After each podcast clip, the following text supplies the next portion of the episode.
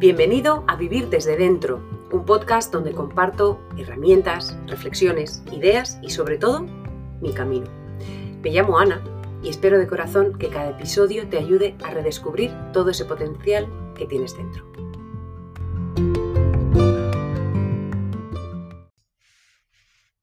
Muy buenas. Hoy te traigo un tema interesante que creo que en un momento dado nos afecta a todos. Esa sensación de cansancio, bueno, que ahora se habla mucho del burned out, del cansancio extremo, pero que no siempre es una sensación de cansancio extremo físico. O sea, estoy cansado, pero no sé muy bien por qué. Duermo mucho, estoy como, bueno, no sé, cansado. Y me he encontrado con una tal doctora Sandra Dalton Smith que habla de siete tipos de descanso que necesitamos. Y ha sido algo muy interesante porque yo al menos me he visto muy identificada que no siempre es un cansancio físico lo que siento, por lo tanto, tal vez no sea siempre eh, descanso físico lo que necesito. Entonces, bueno, vengo a presentarte los siete, tipos de descanso que podemos llegar a necesitar. Te los planteo y a ver qué te parece.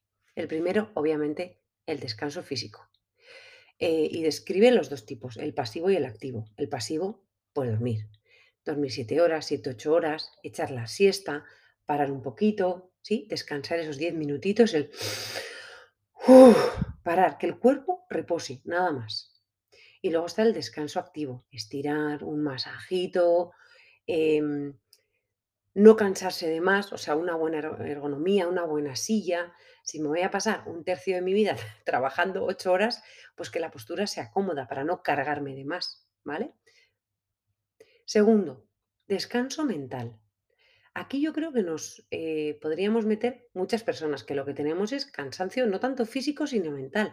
La cabeza nos va a mil. Tenemos mil cosas en la cabeza. Entonces, ¿cómo descansa uno mentalmente? Pues intentando no saturar la cabeza. Como tenemos muchas cosas en las que pensar, ¿cómo podemos deshacernos de aquello que es un poco extra? Pues poniendo, o sea, como antes, papel y boli, poniendo las cosas por escrito.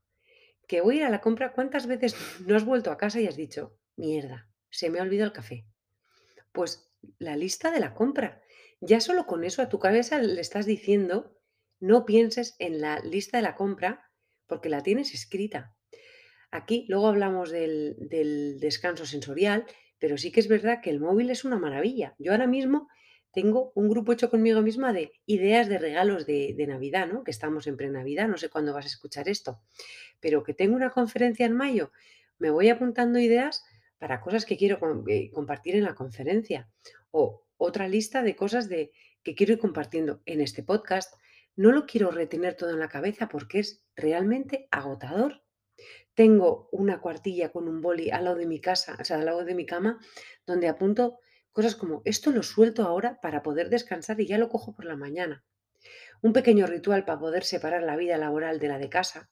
O sea, no quiero llevar mis problemas al trabajo, pero tampoco quiero llevar mis problemas laborales a mi casa.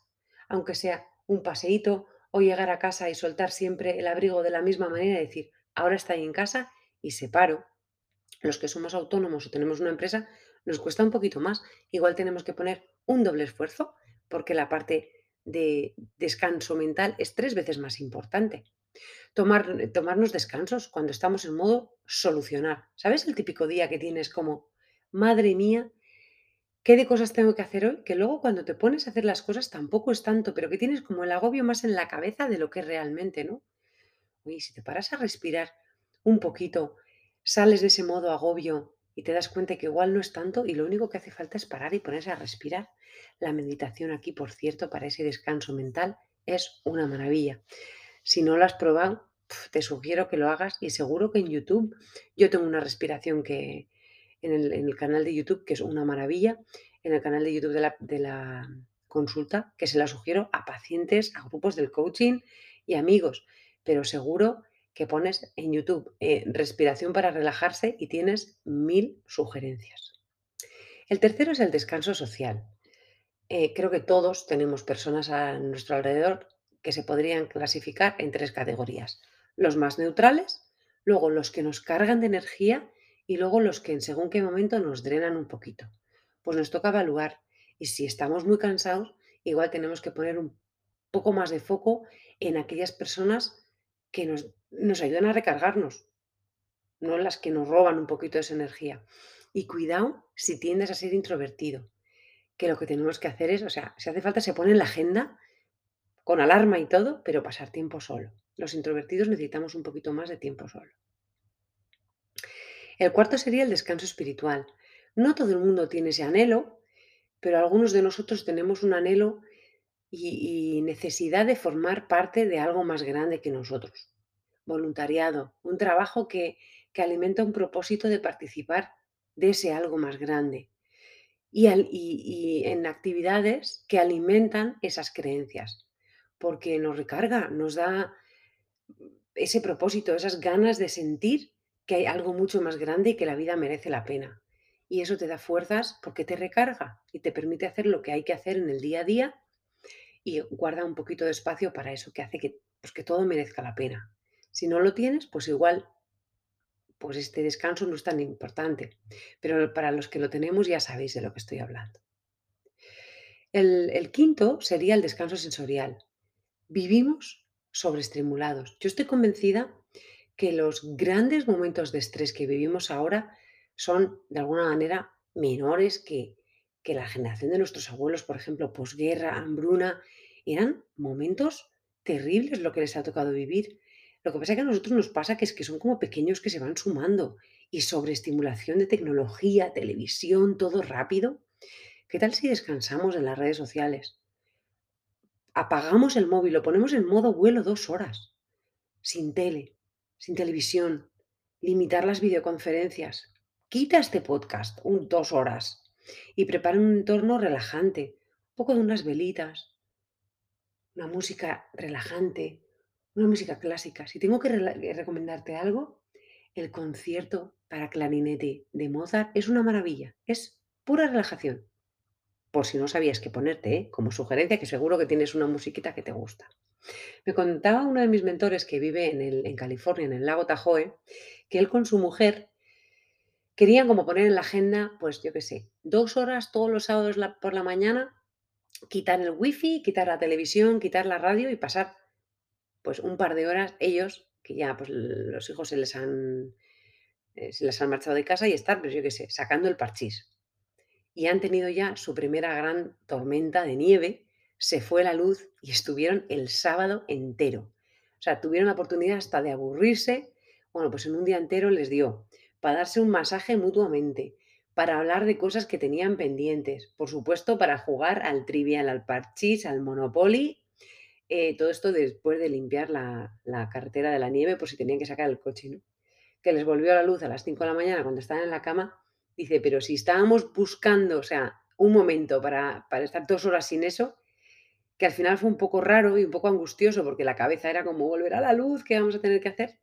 Y tuvieron la suerte, obviamente, de tener una chimenea de, de, de madera, ¿no? De chimenea de las de verdad, que si no habrían pasado mucho frío y para poder cocinar y todo, pero que esa especie de, de descanso sensorial que fue una verdadera maravilla.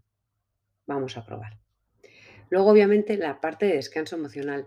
Muchos de nosotros vivimos hacia afuera, intentando crear una especie de imagen, también perpetuar una autoimagen de cómo deberíamos ser en vez de ser auténticos, que si estoy enfadado, estoy enfadado, si no me apetecerá hacer algo, no lo hago, y creando o sosteniendo una imagen que es realmente agotador.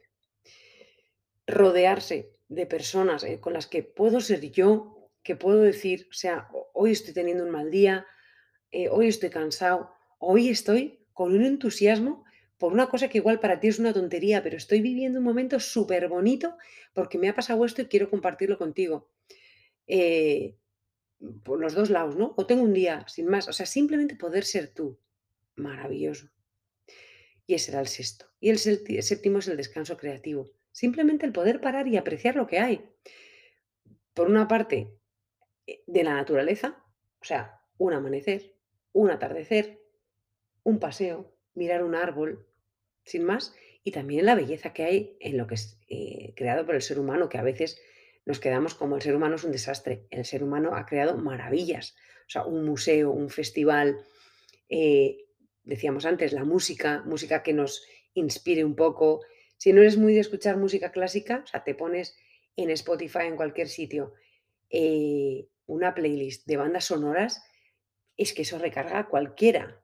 Un libro está hecho por el ser humano. Un documental que ahora mismo, si eres muy de Netflix, tienes documentales de, de lo que el ser humano es capaz de hacer realmente bonito. O sea, no de los malos, de las cosas increíbles que hemos hecho entre todos. Maravilla. Ideas no faltan. Ahora, obviamente, lo que hace falta es pasar a la acción. ¿No te parece? Y esta doctora lo que recomienda es decir, vale, de estos siete, ¿cuál es el que menos hago habitualmente? Vamos a empezar por esos dos. Pues el que más me cuesta es el creativo, porque voy siempre rápido y no aprecio lo que hay. Y el mental, que siempre tengo en la cabeza mil cosas, pues vale, voy a empezar a hacer listas e ir tachando poquito a poco. Pues espero que te haya gustado la sugerencia, porque al final lo que lo notamos somos nosotros, vamos cansados, como pollo sin cabeza. Así que nada, y ahora que vienen las fiestas, aunque igual esto me lo escuchas un poquito después, en enero o febrero, creo que no, va, no es cuestión de fechas, sino de, de saber que tenemos herramientas y cuando te pase, pues aquí lo tienes. Un besazo.